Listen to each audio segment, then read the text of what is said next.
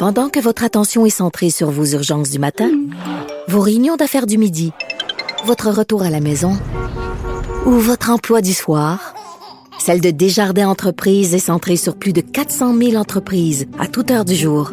Grâce à notre connaissance des secteurs d'activité et à notre accompagnement spécialisé, nous aidons les entrepreneurs à relever chaque défi pour qu'ils puissent rester centrés sur ce qui compte, le développement de leur entreprise.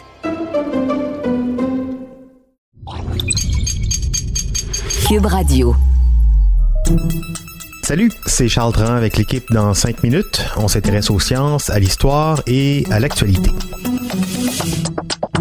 Aujourd'hui, on parle d'une loi, d'une vieille loi. Dans l'actualité, on entend souvent parler de la fameuse loi sur les Indiens. Oui, oui, aux dernières nouvelles, elle porte encore ce nom-là, la loi sur les Indiens. Vous avez peut-être entendu ou en tous les cas compris que juste avec son nom, cette loi est discriminatoire envers les Premières Nations. Si plusieurs souhaitent s'en départir, certains disent qu'elle ne devrait pas être abolie pas tout de suite en tout cas, leurs arguments ont le mérite d'avoir un certain bon sens. Mais donc, qu'est-ce que c'est que cette loi sur les Indiens? Pourquoi elle n'est pas bonne? Mais surtout, pourquoi on peut pas tout simplement s'en départir? Voici Véronique Morin. En fait, la loi sur les Indiens a été créée pour, entre guillemets, protéger les Autochtones et pour, entre guillemets, les émanciper. Émanciper voulait dire assimiler, les rendre de vrais Canadiens. Parce qu'à l'époque, pour être un vrai Canadien et faire partie de la société, il fallait se soumettre au système. Tiens, tiens, le système.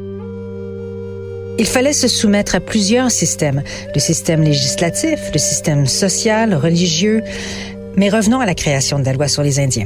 Lorsque le Canada est devenu un pays en 1867, le premier gouvernement de Sir Johnny MacDonald avait clairement exprimé la nécessité de soumettre les Indiens que l'on appelait des sauvages. Avant, les relations avec les Premières Nations étaient de l'ordre de la collaboration et de l'alliance. Et que s'est-il passé?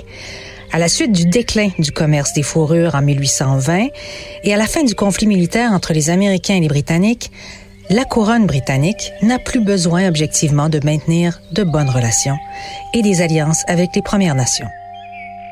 Au contraire, elle convoite maintenant les territoires à des fins économiques et de colonisation.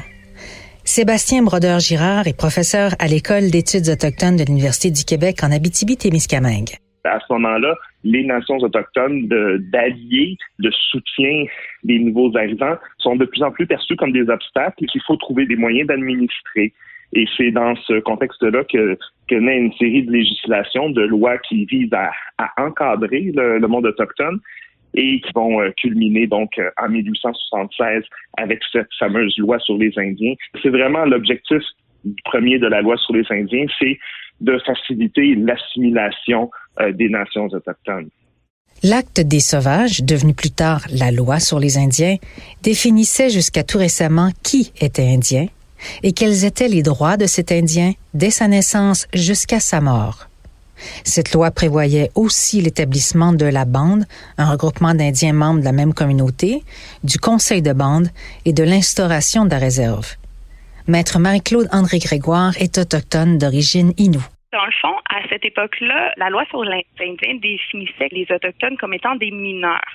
Et le but était que cette loi-là soit temporaire. Pourquoi temporaire? Parce qu'on voulait tout faire pour les émanciper. Donc, émanciper voulant dire vraiment qu'ils deviennent des Canadiens et qu'ils n'aient pas de statut particulier en tant qu'Autochtones. Concrètement, les Premières Nations perdaient notamment le droit de définir qui étaient leurs membres, le droit à leur autonomie politique, le droit à l'éducation de leurs enfants selon leur propre culture et tradition, ainsi que le droit même d'exercer leur culture, y compris leurs célébrations et rituels. Cette loi limitait aussi leur droit d'acheter des terres, de voter et d'intenter des recours devant les tribunaux. Les pensionnats qui arrachaient les enfants à leur communauté sont d'ailleurs créés dans le même esprit.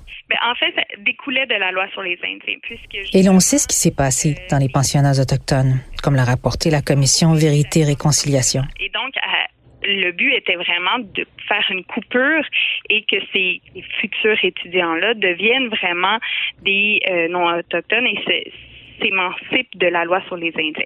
Ils ne pouvaient pas parler leur langue, euh, ne voyaient pas leurs parents pratiquement de toute l'année, euh, donc retournaient après chez leurs parents et perdait la langue, avait subi beaucoup de civisme autant euh, moral que physique, euh, parfois même sexuel, et retournait vraiment complètement déchiré au fil du temps, la loi sur les Indiens a connu certaines modifications dont les plus importantes ont été de donner le droit de vote en 1960 au fédéral et en 1969 au Québec aux Autochtones, de donner le droit aux femmes autochtones de conserver leur statut lorsqu'elles marient un non-autochtone, de permettre aux gens des Premières Nations de faire des études supérieures sans perdre leur statut.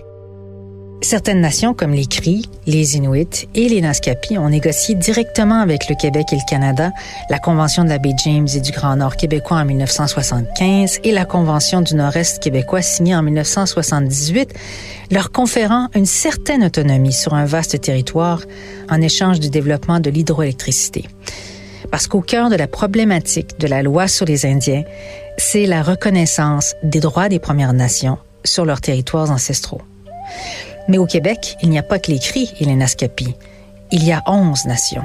Alors peut-être que des réserves sont créées par le gouvernement fédéral, mais après ça, l'occupation du territoire, des territoires ancestraux, ben tout ça, ça, ça relève directement des, des, des, provinces. Selon Sébastien Brodeur-Girard, la loi des Indiens disparaîtrait si les gouvernements étaient prêts à négocier d'égal à égal avec les Premières Nations. Donc, euh, cette occupation du territoire qui rend l'abrogation de la loi sur les Indiens difficile parce que si tu fais disparaître les réserves, qu'est-ce qui va rester? Ils n'auront plus rien à ce moment-là, tout simplement, puisque le territoire est déjà en train d'être occupé. Il faut, il faut la remplacer. On ne peut pas la faire disparaître.